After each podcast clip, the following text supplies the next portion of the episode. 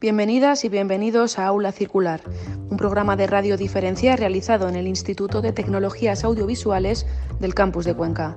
Dirige y presenta José Montero.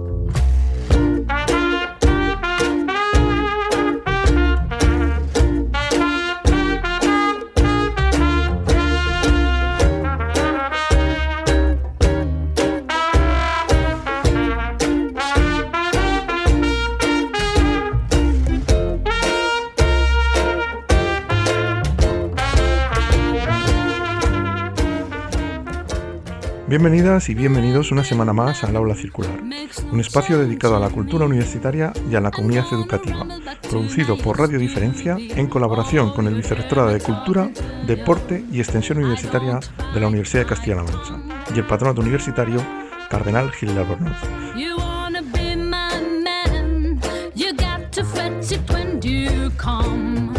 Pueden escuchar los contenidos de este programa en iVoox, Spotify o Google Podcast o a través de Radio Color FM. También podrán leer nuestros contenidos en cuencaon.com y en nuestros medios colaboradores.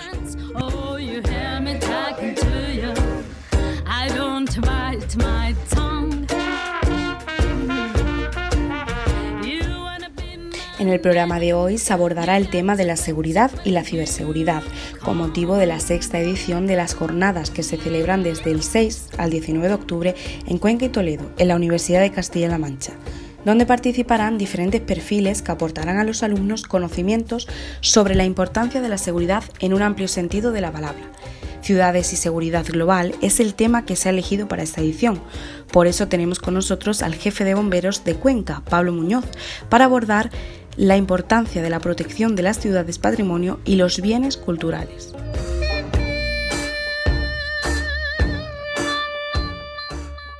Una entrevista realizada por los periodistas Álvaro Muñoz, Silvia Trujillo, además de un reportaje de Sandra Mejías y Francisco Pavón.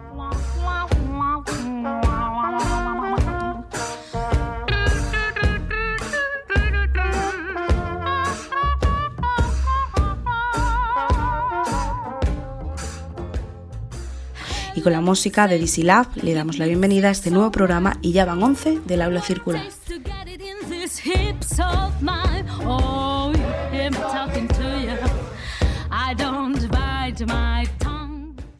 En primer lugar, me gustaría preguntarle cuál ha sido su experiencia de cara a la charla que dio el pasado martes. Bien, pues como os comenté, yo en el mundo de bomberos llevo 35 años, pero en el mundo de la protección del patrimonio, aunque yo en la Universidad de Castilla-La Mancha eh, cursé el grado de Humanidades, que me despertó, bueno, aquello que tenía yo como muy dentro todavía para, para esa sensibilidad hacia el patrimonio, patrimonio cultural, ¿no?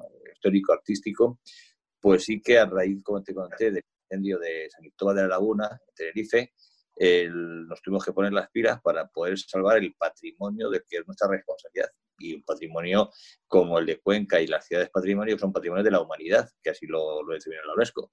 Entonces, a raíz del año 2006, empezamos a investigar, que no había mucho, y investigamos mucho, trabajamos mucho, y desde esa carrera hemos encontrado mucha gente por el camino que ha ido aportando mucha experiencia e información. Y de todo eso, al final hemos creado un compendio eh, de información y de formación y de trabajo que sirve como foro a nivel nacional e internacional, no solamente en España y Europa, sino también en Latinoamérica.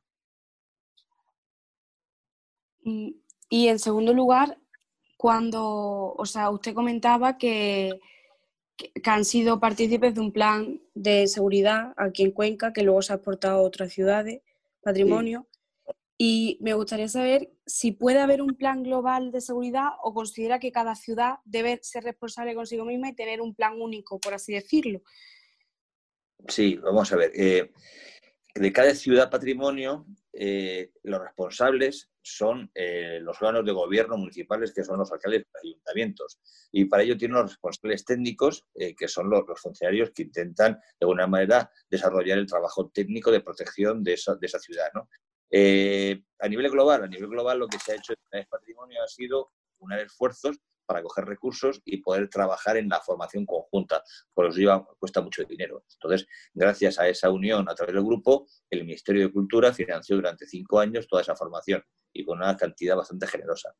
Después, eh, lo que era la planificación de los planes y los estudios es una cuestión más particular de, de cada ciudad, porque cada ciudad, aunque son patrimonio de la humanidad, tiene sus eh, peculiaridades intrínsecas. ¿no? Eh, ellos tienen unas ciudades como muy naturales, como Cuenca, otras son ciudades más, digamos, académicas, como Alcalá de Henares, otras son ciudades muy, muy, muy, muy históricas, como puede ser Toledo, como puede ser Santiago de Compostela, también con un recurso espiritual, como son las peregrinaciones de Santiago de Compostela, pero que realmente es una cuestión mm, que cada uno debe eh, conocerlo, prepararse su su plan y su protección del patrimonio, su plan director. ¿no? Sí que lo que hicimos con el proyecto europeo de RIPRO fue que esa experiencia que hicimos en nuestras ciudades, plasmamos un, un catálogo, una guía de, buenas prácticas de para aquellos que la quisieran hacer, cómo hacer algo más o menos común y tener una, una, una, línea de trabajo normalizada para que aquel que quiere empezar a hacerlo sepa cómo poder desarrollarlo sin tener que investigar y perder tanto tiempo en poder conocer cómo hacerlo. ¿Y qué aspectos resaltaría del Plan Global de Seguridad de Cuenca, del Plan de Protección de Cuenca, y si considera que sería beneficioso para otras ciudades? Bueno, pues en el Plan de Cuenca, eh, lo que destacamos ha sido el nivel de protección contra incendios que tenemos en, los edificios emblemáticos ¿no? de, la ciudad donde está el, patrimonio. Es decir, el patrimonio puede ser del propio eh, inmueble, como la Catedral de Cuenca, como las iglesias de la ruta de, barrocos que tenemos, ¿no? o también puede ser de los propios muebles que alberga eh, estas instalaciones, estos edificios. Eh, mm, nosotros hicimos un estudio muy importante y además mm, ya con una tecnología avanzada y que valió como campo de prácticas en Cuenca para poder aplicar sistemas novedosos de detección de incendios y de extinción. Y sobre todo luego lo, muy importante que sacamos de aquí fue la relación estrecha con, con las entidades culturales y entidades religiosas en las que trabajamos, en relación muy estrecha. Y bueno, pues nos valió también como campo de prácticas y de ensayo de, y aprendizaje de todo lo que después hemos desarrollado en España y en el mundo.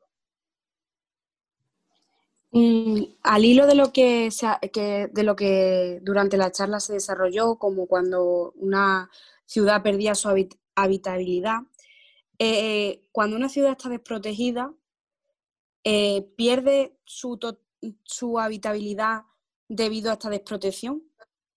Lo que pierde es la identidad y el desarraigo de los habitantes. Es decir, eh, no somos conscientes muchas veces los habitantes donde, de las ciudades tan bueno, con tanto valor patrimonial que no somos conscientes de donde vivimos muchas veces, ¿no? Poca gente es consciente de lo que tiene. Solamente echaríamos en falta cuando lo perdemos. En estas ciudades, como por ejemplo fue L'Aquila en Italia, recuerdas que una ciudad que era parecida a Cuenca, una ciudad medieval que tenía unos 80.000 habitantes, que mm, vivía principalmente de los estudiantes como vosotros, los estudiantes que había unos 20.000, y que esos estudiantes cuando la universidad se fueron dejaron la ciudad vacía.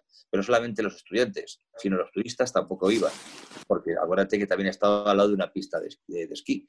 Pero es que si no van los turistas, no van los estudiantes y la gente que ahí estaba viviendo tampoco podía vivir, hay un desarraigo tan absoluto después de 15 años que cada uno que ha salido de allí ya se, tiene otra forma de vida, otro sitio donde se ha sentado para desarrollar su vida. Con lo cual la vuelta es muy complicada.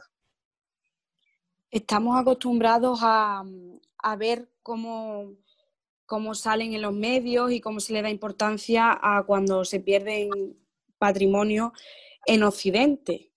Pero me gustaría saber cuál es su posición en cuanto al patrimonio que, se, por ejemplo, se perdió en Palmira, en Siria. ¿Considera que la protección de las ciudades orientales debe ser igual que las occidentales? ¿Y por qué no tiene la misma repercusión si es así? Pues mira, es una barbaridad. O sea, lo que ocurrió allí son los riesgos bélicos que llevamos dentro de los planes de, protección del patrimonio y aunque no tienen una repercusión importante eh, para el público en general, para la gente que trabaja en, la, solamente en la UNESCO, ¿no? para la gente que trabaja en la protección del patrimonio sí que se sigue. Eh, en estos momentos tú tienes un terremoto en, en, en Panamérica, en México, y no nos acordamos de lo que ocurrió en México. Por supuesto, hubo muchas víctimas mortales, pero también hubo muchos hundimientos de muchas de edificios patrimoniales. Eh, lo que te hablábamos el otro día de Venecia, de Venecia todo el mundo se acuerda de hace un año cuando se inundó Venecia, pero nadie le da importancia sobre eh, la labor inmensa, eh, millonaria, que ha costado esos diques, y eso le ha puesto énfasis. Y por eso lo que decía que era el, el trabajo y la labor mm, propia de vosotros periodistas, que de alguna manera la noticia no debe ser impactante de, la, de ese momento. Hay que hacer un seguimiento. Y, por ejemplo, lo que, lo que tú dices en esos ataques bélicos, esa pérdida de patrimonio que ISIS realizó en aquellas zonas, fue, bueno, pues un daño colateral de, del problema que ahí se planteó. Bueno, un daño colateral que morían personas, que moría la población, se radicaba, pero también estaba perdiendo la identidad de ese pueblo, una identidad que había, bueno, que se mantenía durante miles de años y no se le hizo, bueno, sí, Palmira desapareció, eh, los, eh, eh, estos terroristas dinamitaron todo aquello, bueno, salió un día las noticias, pero no hubo seguimiento. Ese es el problema, que mm, nos pilla muy lejos y a pillarnos muy lejos tampoco somos conscientes de la gravedad, de, la pérdida de la identidad como símbolos mundiales que pueden ser. Y ahora volviendo a la ciudad de Cuenca, eh, quería preguntarle, ¿se prevén nuevas medidas de seguridad para la ciudad? Y si de las medidas que hay, ¿qué, aspectos mejorarían? Pues, Manfredi, pues ojalá. Lo que pasa es que esto, lamentablemente, el día a día, aunque haya un proyecto de plan director, trabajamos mucho y lo hicimos en cuatro años, ¿no? Pero no ha habido una continuidad. Muchas veces, para el gobierno político, sobre todo en ciudades de estas pequeñas, que con un presupuesto exiguo, en el que no hay mucha ayuda, porque el tema este de, cuando te nombran ciudad patrimonio de la humanidad, te dan un nombramiento, pero por detrás hay dinero, no te dan, o sea, encima te obligan efectivamente a mantenerlo como estaba o mejor, porque si no entras dentro de la lista roja de, la UNESCO, ¿no? Pero no hay economías, no hay dinero como para poder mantenerlo. En Cuenca existe un Real Patronato que gracias a eso recibe dinero de los fondos del Ministerio de, Gobierno de España, de la Comunidad Autónoma, de la Diputación, ayuntamiento, pero no hay un dinero específico para esto. Cuesta, lo bueno que tuvimos es que de aquello nos quedó que están protegidas eh, estas instalaciones, estos edificios, la relación estrecha en caso de una emergencia que existe, que existe con estas entidades y la propia formación de los bomberos. Los bomberos, como os contaba, ya tienen un protocolo de actuación como si fuera un accidente de tráfico, como tenemos material y tenemos nuestra sistemática de trabajo. ¿Qué mejoraría? Pues yo lo que mejoraría eh, sería el seguimiento y el mantenimiento y continuar con este proceso porque todo tiene ciclos y los ciclos eh, se erosionan y lo que antes estaba bien hay que mantenerlo e incluso hay que ampliarlo y, en el ciclo de la vida pues la gente que se jubila, gente que ya no está y que seguir manteniendo eh, activo este, este, este plan. Pero cuesta, ¿eh? cuesta. El plan actualmente, lo que aparte de lo que os digo, que gracias a eso se mantuvo y se está como, protocolo, sí que es importante que todo lo que se mueve en el casco histórico, todo lo que se hace, tanto eh, una obra como la apertura de, cualquier eh, actividad económica o cualquier actividad eventual de una fiesta, de un evento el casco histórico, pues obviamente tenemos que dar el, visto bueno de que cumple eh, la seguridad contra incendios y la seguridad patrimonial. Eso es una garantía importante que por lo menos la están respetando, que antes no teníamos. Mm, Pablo, mm, antes hablabas y ponías sobre la mesa la desvalorización que damos como sociedad a nuestra cultura y a nuestro patrimonio. Eh, en España se aprecia el valor cultural que se posee. ¿Somos conscientes realmente de lo, que, de lo que tenemos? Y luego, por otro lado, ¿cuáles serían las claves para potenciar esa estima hacia nuestro patrimonio? Pues mira, yo creo que no. Y te voy a decir por qué no. Eh, si recordarás, hace eh, unos años antes mm, del incendio de la Catedral de Notre Dame de París, ¿qué ardió? ¿Y te acuerdas a qué no? Un museo muy importante que fue la memoria y la cultura de muchos siglos de historia de la, del país, de Brasil. murió, eh, ardió el Museo Nacional de Brasil con cantidad de miles y miles de datos que tenían de su historia allí. Y ya que no se acuerda. Pero la Catedral de París, aquello ocurrió y nadie se acuerda, y era, un, símbolo mundial. Y nadie se acuerda. A mí me preguntaban ese día si eso podía ocurrir en España. Pues claro que puede ocurrir, pero nadie, es como, como un riesgo asociado. ¿ah? Pues, que, la gente no da importancia. Le podemos dar importancia ahora con la pandemia, cuando hemos visto que España es un país de servicios, un país de turismo, es la economía nacional. Y realmente si tú le quitas el turismo de costa o el turismo de interior, el turismo de patrimonio, que es el que la gente viene a España a ver, eh, bueno, pues, pues no seremos nada, ¿eh? no seremos nada. Entonces no somos conscientes del valor que tenemos en nuestro país. Eh, si esto, como yo siempre digo, si esto lo tuvieran los americanos, o los, chinos, la verdad que tienen bastante, es una potencia también mundial en cuanto a patrimonio. Si tuvieran los americanos, nos montaban un parque de, atracciones en cada ciudad. ¿Por qué? Pues porque por las flotas saben explotarlo. Nosotros todavía estamos acostumbrados a que nos vengan los turistas y el motor por inercia, pero no ponemos en valor que vienen a ver unas cosas que son eh, unas joyas arquitectónicas, artísticas y culturales. Y eso, pues, estaremos tan acostumbrados a vivir en el entorno este que no lo ponemos ni en duda ni en valor.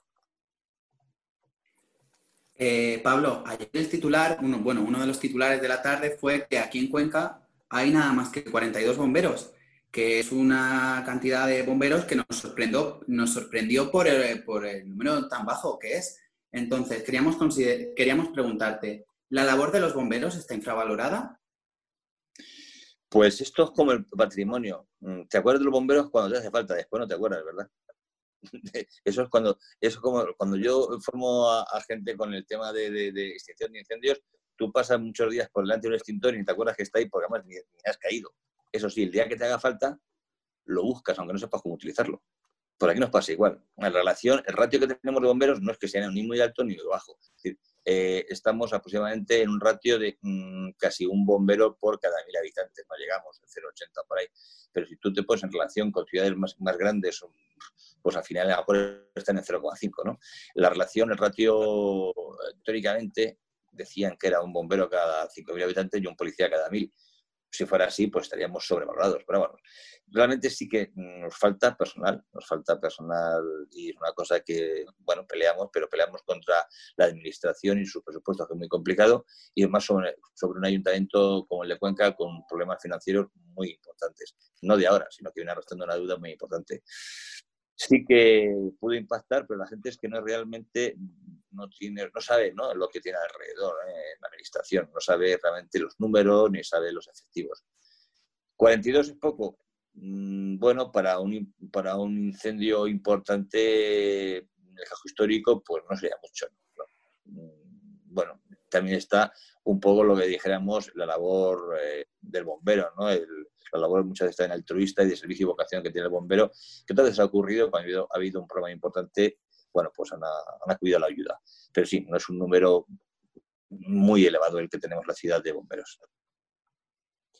Y respecto al poder de la ciudadanía, en plan, el poder que reside en el pueblo en el sentido de la acción ciudadana, eh, ¿crees que la gente no está tan sensibilizada porque el problema es una falta de comunicación o una falta de información que se recibe a través de medios, a través de la educación o a través de otros canales? Pues yo creo que sí. Yo, la gente, eh, muchas veces eh, la gente aprecia lo que no tiene. Eh, un ejemplo, la gente de Cuenca está acostumbrada a vivir en Cuenca. muchas veces la gente de Cuenca vive a espaldas del casco histórico no todo el mundo, ¿eh? pero mucha gente vive, porque como la gente que vive en la costa, mucha gente que vive en la costa está, vive a espaldas del mar, ¿no? O está acostumbrado a tenerlo allá a vivir. Cuando tú lo echas en falta es cuando lo pones en valor, ¿vale? Eh, el problema de esto, pues cuando hemos puesto, eh, hemos hecho en falta, no sé, Notre Dame, ¿no? Pues cuando ya no lo tienes, cuando desaparece. Lo que decíamos, tú imagínate que nosotros en estos momentos se perdiera la Catedral de Santiago de Compostela, que se pierde, se pierde algo muy importante, un símbolo nacional y mundial también, pero se pierde casi 700 kilómetros que hay desde Valles hasta Santiago Compostela de sabiduría, de arte, de conocimientos y de dinero. Entonces, mm, mm, yo creo que no se es consciente muchas veces de lo que se tiene y por eso hace falta que a través de, no medios especializados, porque a través de los medios especializados yo os puedo decir que se está en constante información, ya por ejemplo el tema de Venecia, eh, en los medios especializados es bombardeo constante de lo que ha habido, de lo que hay, de los estudios, pero que a nivel global de la población yo creo que ha pasado desapercibido porque los propios medios de comunicación no han apostado por esa información de una manera adecuada. ¿no? Apostamos muchas veces por el sensacionalismo. no se apuesta por, por, la eficacia de un trabajo, por la importancia del trabajo, creo, en, protección al patrimonio. No sé, esa es mi idea, ¿eh? que hace falta un poco más de concienciación social. En tantos campos hace falta concienciación social que dirán, bueno, pero pues en este es importante. Pablo, mm, por último, me gustaría que comentaras un poco eh, cómo surgió la idea de hacer este proyecto para proteger Cuenca y que cuentes un poco cuáles son los principales edificios que están protegidos a través del plan que hicisteis en el año 2006. Bien, pues esto, como te conté, eh, os conté, nace a raíz del incendio el 24 de enero del 2006, arde el Palacio Episcopal de la Laguna en Tenerife, era el Palacio de los, de los Condes de Valle Salazar, y ardió todo. En cuestión de, cuatro horas ardió, ardió, todo el palacio entero debido a que, bueno, pues una conexión eléctrica debajo de un, techo que estaba, era de, cañizo, con madera resinera, y con día de aire, ardió rápidamente. Y ardió porque no había una instalación con un detector de incendios que cuesta, pues lo que el polvo de una puerta, te cuesta 20 euros. Entonces no había una instalación adecuada, no detectó ese incendio y bueno, cuando se quiso dar cuenta, el, fuego ya salía por, la cubierta. Curiosamente, debajo de, ese incendio que se estaba desarrollando, el obispo de, allí, de, la laguna, estaban viendo cómo poder hacer, eh, proteger o, arreglar eh, la catedral de ahí de la laguna. Una cosa curiosa, ¿no? Bueno, eh, cuestión de cuatro horas ardió todo, pero es que no solamente ardió el patrimonio artístico, sino fue muy importante que ardió eh, la memoria de la ciudad de La Laguna. O sea, el pueblo lagunero perdió su memoria, perdió sus actas de matrimonio, de función, de nacimiento. Eh, es una cosa muy importante, que a quien, no le ocurre no lo pone en valor. A raíz de eso, los alcaldes de la ciudad de patrimonio eh, nos, convocaron a todos los jefes de bomberos y nos dijeron, hay que hacer algo. Pues nos pusimos a trabajar, hicimos lo que os dije, un análisis cualitativo de lo que había y, empezamos a analizar nuestros problemas vimos que era una cuestión común, ¿no? que faltaban bomberos, faltaban medios, no nos hacía mucho caso los bomberos y hacía falta una ordenanza de regulación y formación. Y bueno, y a raíz de eso empezamos a trabajar, a investigar y desarrollamos el plan que os hemos enseñado. Pues muchísimas gracias, Pablo, por concedernos la entrevista y por participar en el programa del aula circular. Bueno, a vosotros, porque la verdad que fue una grata experiencia sobre todo volver a, la universidad y, bueno, está con vosotros, las nuevas generaciones de periodistas, que si de alguna manera poco a poco vamos teniendo una semilla eh, en, bueno, en vuestros conocimientos, despertamos, en alguno, cierta inquietud y, curiosidad, como ha sido tu caso, pues esperamos que el día que seáis grandes periodistas eh, podáis transmitir esta información adecuadamente.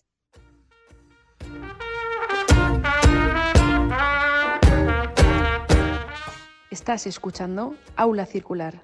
Si quieres ponerte en contacto con nosotras, proponernos ideas, contarnos tus historias o compartir tus pensamientos, ponte en contacto a través de arroba aula circular en Twitter o desde la página web lacircular.es.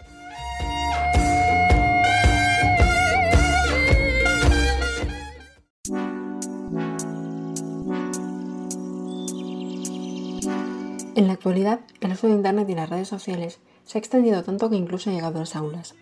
Hace unos meses, durante el estado de alarma, las redes sociales permitieron que muchas personas pudieran estar conectadas desde diferentes puntos geográficos. Pero ¿hasta qué punto podemos estar seguros en las redes?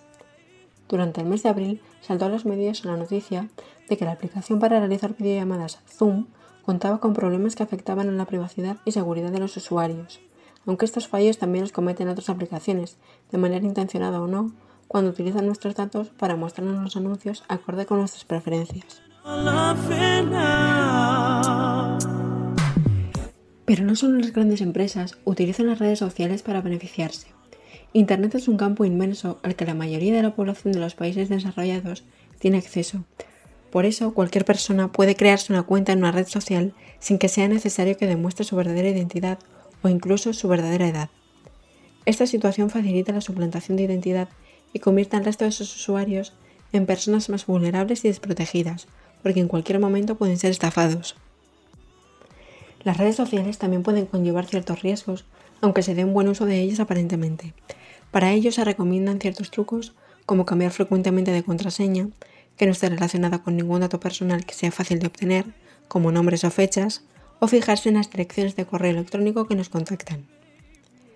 Aunque estos son solo algunos trucos que los usuarios de redes sociales pueden utilizar para proteger su identidad. A nivel legislativo, existen varias leyes que lo amparan, como la Ley de Protección de Datos o la Ley de Propiedad Intelectual. También se destaca la prohibición de los menores de 14 años de pertenecer a redes sociales y el delito de la usurpación de identidad. Pese a ello, en el ámbito legislativo todavía queda mucho por hacer para intentar paliar que se cometan este tipo de delitos. La cooperación entre países es fundamental a la hora de abordar este asunto. Vivimos en un mundo donde se da mucha importancia a nuestra privacidad, pero ese mundo pretende al mismo tiempo apoderarse de nosotros con el objetivo de establecer una serie de vías para llevarnos a un lugar determinado, por supuesto anteriormente elegido. Todos estamos hiperconectados a través de una gran torre situada en paradero desconocido, y todo desemboca bajo nuestro criterio en la búsqueda constante de determinados intereses. En el terreno político, Donald Trump consiguió hacerse con el poder gracias a bulos y desinformaciones emitidas desde Facebook. Este hecho nos lleva a reflexionar sobre ciberseguridad. Más de 50 millones de perfiles fueron controlados en el año 2016 sin que nadie pudiera hacer nada con un objetivo meramente político. Facebook fue saboteado fácilmente sin que nadie pudiera evitarlo. 50 millones de personas vieron alterada su privacidad y fueron puestas a servicio del alto mandatario republicano. Esta clase de hechos pueden repercutir en algo tan valioso como el resultado de unas elecciones, en este caso las del país más importante del mundo. La repercusión mediática fue total. Lo sucedido llegó a los tribunales, pero Trump consiguió algo nunca antes visto, obtener una información privilegiada sobre la vida de las personas.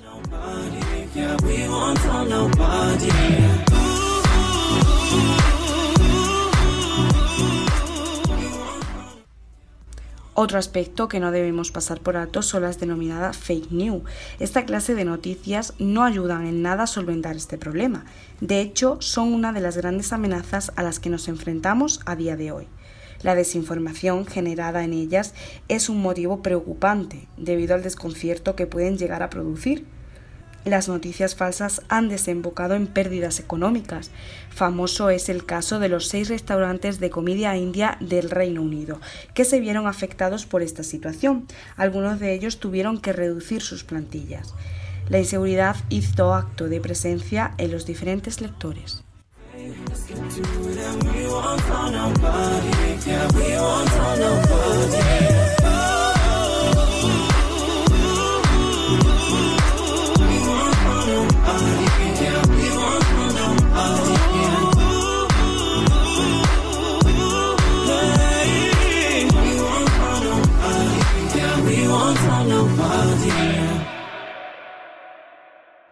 Aquí este programa del Aula Circular de Radio Diferencia en colaboración con el Vicerrectorado de Cultura, Deporte y Extensión Universitaria de la Universidad de Castilla-La Mancha, en el que hemos hablado de seguridad y ciberseguridad en las ciudades.